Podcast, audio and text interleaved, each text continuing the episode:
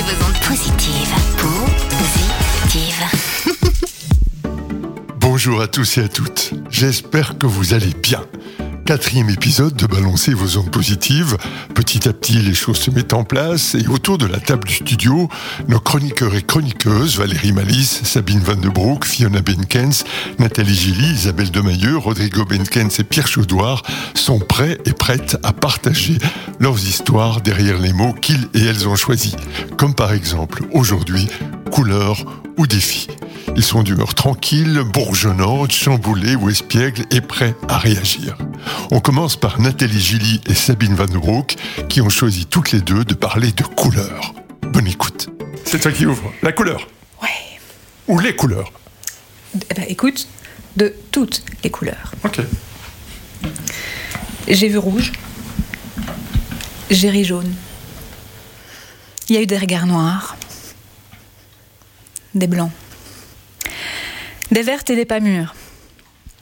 Je vis en ce moment une belle crise de couple. Crise de couple. Gloups. L'expression qui fait peur, bleu, la peur, est lâchée. Ne devenez pas tout blanc, ça arrive, même au meilleur. Tiens, sondage ici, hein, nous avons des couples autour de la table.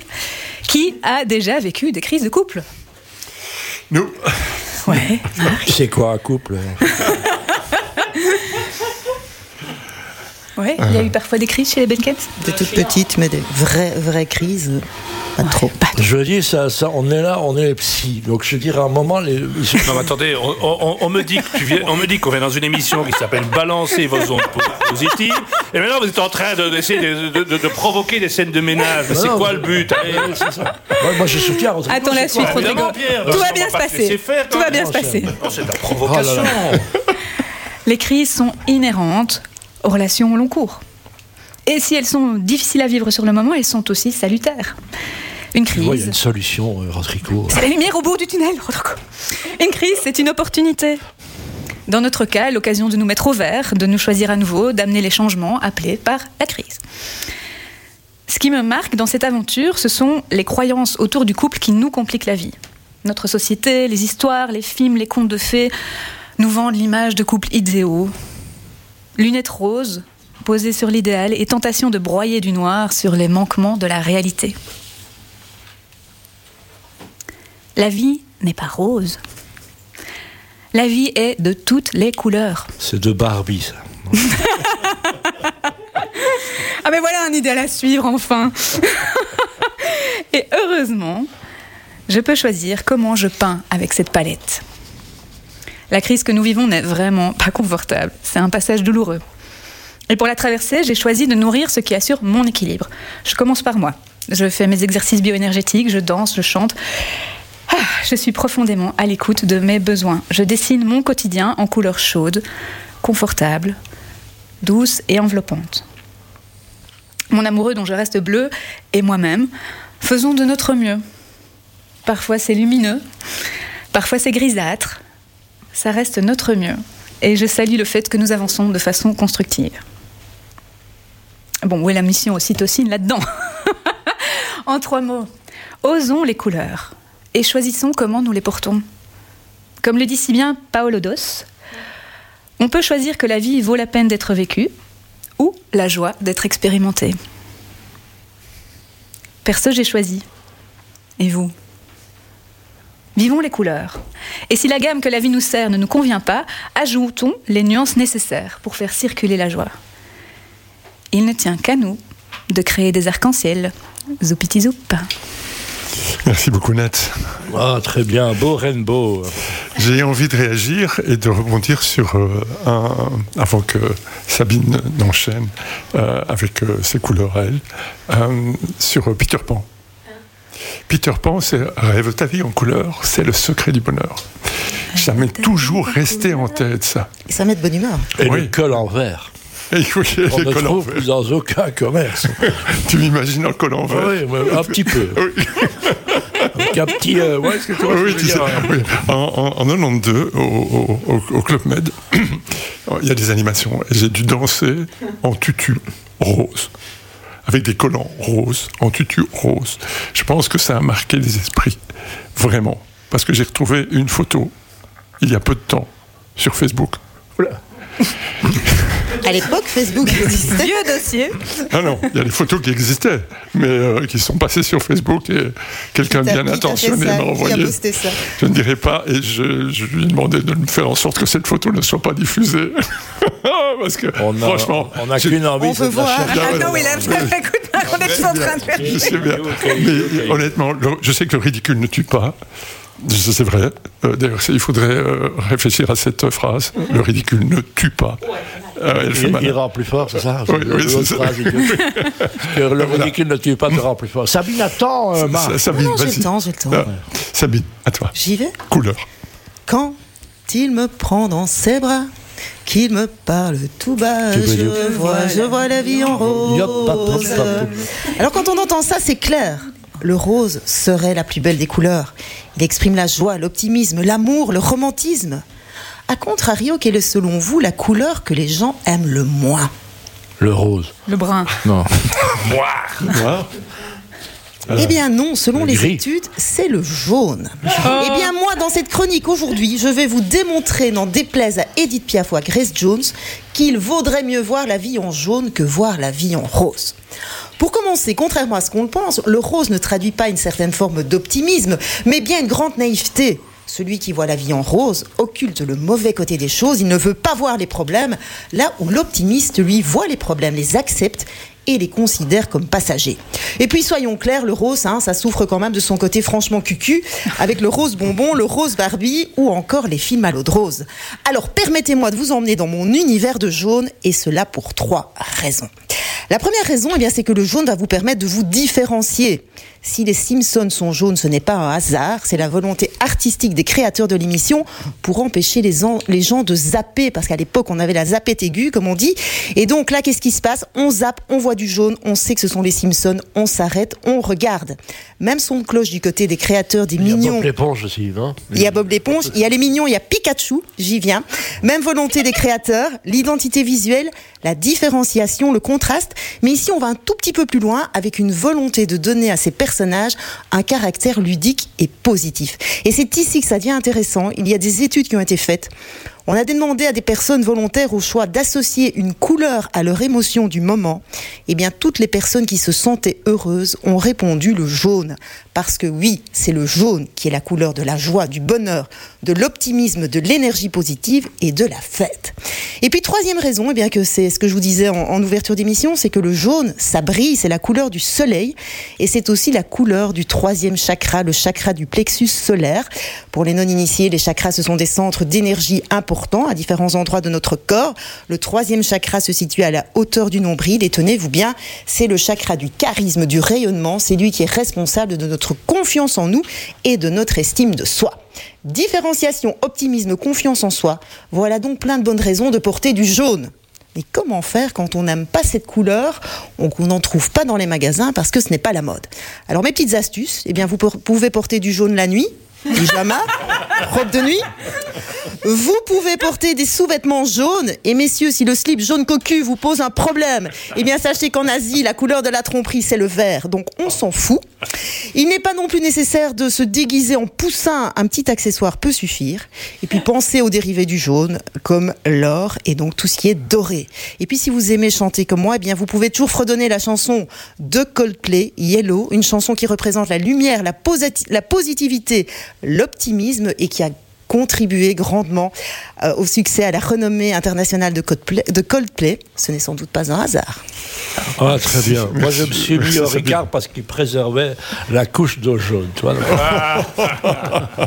Voilà, et c'est ce qui explique ma petite veste jaune que Pierre Ah, regarde bah depuis oui, tout le temps, mais euh, très depuis très longtemps, disant qu'elle n'est pas très jolie. pas On est d'accord. Ce n'est pas peut-être tu- pas la plus jolie des couleurs. Tu mais reviens, voilà. tu, reviens, tu reviens à chaque fois avec cette Bah, et le maillot jaune, hein Voilà, c'est je- Mais juste. quand même, alors euh, pourquoi le maillot jaune jaune c'est pas l'équipe, c'est pas les feuilles de l'équipe, c'est pas Ah, c'était bien avant l'équipe. ça Ouais. L'équipe, le journal. Ouais. En fait, c'était donc un, un journal, mais c'est dingue pour le cycling, qui s'appelait L'Auto. Euh, pas, pas, euh, pas la loterie La nationale, hein, euh, la- l'auto, la- L'apostrophe A-U-T-O. A- AUTO, en effet, et la couleur du papier était jaune, tout simplement.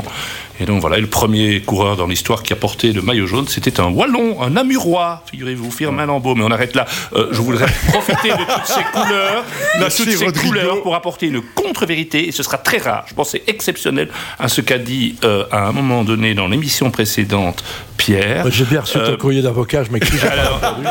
mais qui a dit évidemment donc que ma femme m'avait connu avant euh, à, à l'époque de la TV en noir et blanc. Puisqu'on parle des couleurs, je rappelle quand même petite notion historique que la TV en couleur est arrivée en France le 1er octobre 1967. Ma femme n'était donc pas encore euh, née et que c'est en janvier 1971 lors du fameux jardin extraordinaire présenté par Arlette Vincent que euh, la couleur est arrivée sur la RTBF et deux ans plus tard seulement au journal euh, télévisé. Je rappelle que la RTBF produit encore des Derrick qu'il faut colorier soi-même sur son écran. Le Elle ne les produit pas, elle les diffuse, mon cher Pierre. Fiona, ouais. Ah, Je vais quand même rebondir parce que. Parce que c'est ça. Parce que je travaille quand même beaucoup la couleur dans l'architecture. Euh, et c'est vrai que je commence souvent en demandant, ça peut paraître bizarre, mais j'ai déjà demandé à mes clients d'aller voir leur garde-robe avant de commencer un accompagnement. Et c'est tout le temps la théorie de quand on n'a que dans sa garde-robe des couleurs qui absorbent, donc des couleurs bleues, euh, noires, grises, etc. C'est très dur de rayonner et c'est très dur d'avoir confiance en soi. Et la théorie aller, est moi. presque tout le temps est presque tout le temps juste. Et donc, c'est un exercice que je fais avec beaucoup de personnes et que je vous invite à faire chez vous à la maison. Allez voir quelle couleur vous n'avez pas dans votre garde-robe. Balancez, balancez vos ondes positives. Positives. Vous pouvez faire cet exercice intéressant que vous propose Fiona Benkens. Regardez vos habits. Quelles sont vos couleurs prédominantes? Quelles sont les couleurs qui vous manquent? Ce serait d'ailleurs amusant que vous nous les communiquiez en message privé chez l'un ou l'autre des membres de la tribu. À mon tour maintenant de jouer, le mot que j'ai choisi est défi. J'avais envie, non pas de parler d'un défi qui me concernait, mais du défi de Taylor Swift. Nous y, nous y arrivons. Numéro un mondial. hein. Numéro, numéro uno, numéro uno mondial. 2023 a été l'année où le grand public a découvert tout ce qu'on était capable de faire avec les modèles d'intelligence artificielle comme ChatGPT, mais aussi ce que cela représentait comme risque à la fois pour la sécurité face à la désinformation et face aux questions de propriété intellectuelle, puisque vous le savez, ces intelligences artificielles s'abreuvent, pardon, d'à peu près tout ce qui est sur Internet. Alors, en 2024, si évidemment il va être question de réguler l'utilisation de ces intelligences artificielles, il y a un défi extraordinaire qui apparaît et qui consiste à être plus malin que les robots. Tadam Et j'ai quelques exemples réjouissants. Les uns techniques et l'autre humain. Je fais pour ceux qui n'auraient pas connu, je fais mais personne ne le voit. Pour la technique, j'ai des entreprises comme Nikon, Canon et Sony qui développent ensemble une technologie incluse dans leurs appareils. Cette technologie apposera une signature numérique invisible, sécurisée, qui ne permettra pas à l'intelligence artificielle de détourner pour créer un deepfake, c'est-à-dire une photo, une vidéo transformée par cette intelligence.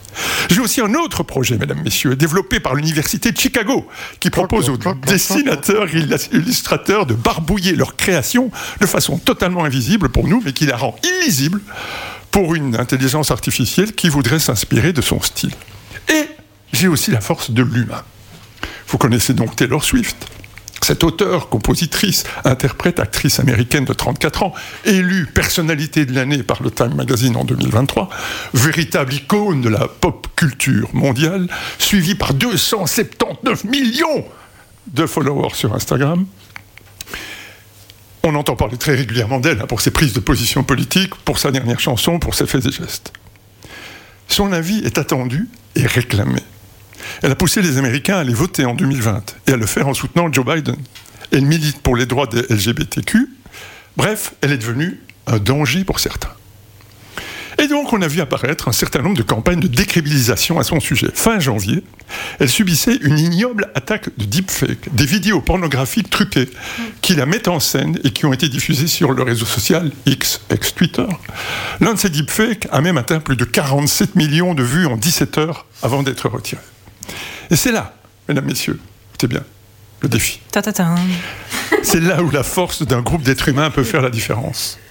Taylor Swift a une armée de dizaines de milliers de fans réactifs et connectés, et ces fans savent se servir des nouveaux outils numériques pour défendre leur idole. Pour stopper la propagation de ces fausses images pornographiques, les fans ont lancé une riposte numérique massive en signalant chacun de ces deepfakes, mais aussi en les noyant sous des torrents de contenu légitime, des vidéos et des photos bien réelles des concerts de la chanteuse pour que les immondes vidéos factices disparaissent progressivement des fils d'actualité. Le tout en perturbant les référencements pour brouiller les recherches des internautes qui tapaient Taylor Swift. Et ça a marché. La plateforme X a décidé de retirer les. Effet rarissime, le réseau d'Elon Musk a bloqué pendant quelques heures toutes les recherches sur Taylor Swift. C'est remonté jusqu'à la Maison-Blanche, jusqu'au Congrès, où des représentants démocrates et républicains relancent le débat sur l'urgence de légiférer contre ces formes d'abus sexuels virtuels. Des actes pardon, en augmentation de 550% en 2023 et qui touche à 90% des femmes. Dans le cas de, Taylor Swift, ces deepfakes débarquent à quelques mois de la présidentielle. Sachant qu'un sondage Newsweek, sorti le 28 janvier, annonce que 18%, écoutez bien, 18% des électeurs et des électrices se disent prêts à suivre les consignes de vote de Taylor Swift. Vous imaginez? Alors il faut s'attendre dès novembre jusqu'à novembre à de nouvelles attaques, mais il est plutôt rassurant de voir la technique et l'humain se donner la main pour lutter contre ces barbaries modernes et pour protéger les femmes et la démocratie. Allez, tout n'est pas perdu, je vous dis bravo et merci. C'est quoi le deepfake? Enfin, Eh bien, c'est un faux, c'est un faux qui est basé sur des images réelles qui existent et elles sont transformées c'est assez saisissant si tu regardes, c'est assez saisissant, c'est de transformer. Et effectivement, il faut avoir le nez dessus. Ben, on est euh, maintenant à la mi-journée, hein, donc on est dans ce on, arrive à faire dire ce qu'on veut. les personnages maintenant, ils ont parfois six doigts, je sais pas pourquoi, mais on c'est un des trucs. Et puis, euh, vous ne savez pas voir, donc ça veut dire que la déontologie journalistique, et ça, Rodrigo, pour nous aider en disant est-ce que ce document est vrai? Est-ce qu'il est crédible? Est-ce que je peux le transmettre? On est dans un contexte déjà, ce qui existe depuis longtemps, avec un A de, de ton, de ton vocabulaire, je peux te faire faire un discours de 22 minutes en disant on a l'impression que c'est moi qui parle. Donc c'est très dangereux. Et c'est fort utilisé dans les politiciens aussi euh, actuels et euh, donc on trompe le, le, discours quoi. Et en fait quand tu le vois sur internet ça a l'air très réel quoi. Si t'es pas alerté ou conscientisé. Il faudrait mettre une deadline au deep. Mais Angèle a eu ça aussi. Hein. Angèle, euh, a eu ça avec une chanson comme si elle l'avait comme si elle l'avait faite. Et puis elle a eu la, l'autodérision de chanter la chanson de son faux euh, fake en concert. De reprendre effectivement, de jouer le jeu, de jouer le jeu. Euh, cette année, 2 milliards d'humains sur Terre, c'est-à-dire la moitié des personnes en âge de voter, vont voter dans je ne sais plus combien de pays, euh, des dizaines de pays. les États-Unis, l'Europe. Et donc le risque, effectivement, c'est que des deepfakes viennent nourrir mm. bah, les campagnes électorales et donc tromper potentiellement les individus. Donc extrême vigilance. Oui, vigilance, assurément. Si l'un ou l'autre d'entre vous connaissait un moyen pour détecter les deepfakes, n'hésitez pas surtout à nous le communiquer sur les réseaux sociaux. Où vous pouvez nous retrouver par exemple sur la page Balancez vos ondes positives de Facebook ou euh, à l'adresse BVOP at podcast sur Instagram ou encore dans vos commentaires à nos publications sur LinkedIn. On se retrouve la semaine prochaine avec la tribu pour la suite des histoires, récits, aventures, faits ou émotions qui se cachent derrière d'autres mots. Bonne semaine et à samedi prochain. Et quoi qu'il arrive, balancez des ondes positives autour de vous. Balancez vos ondes positives.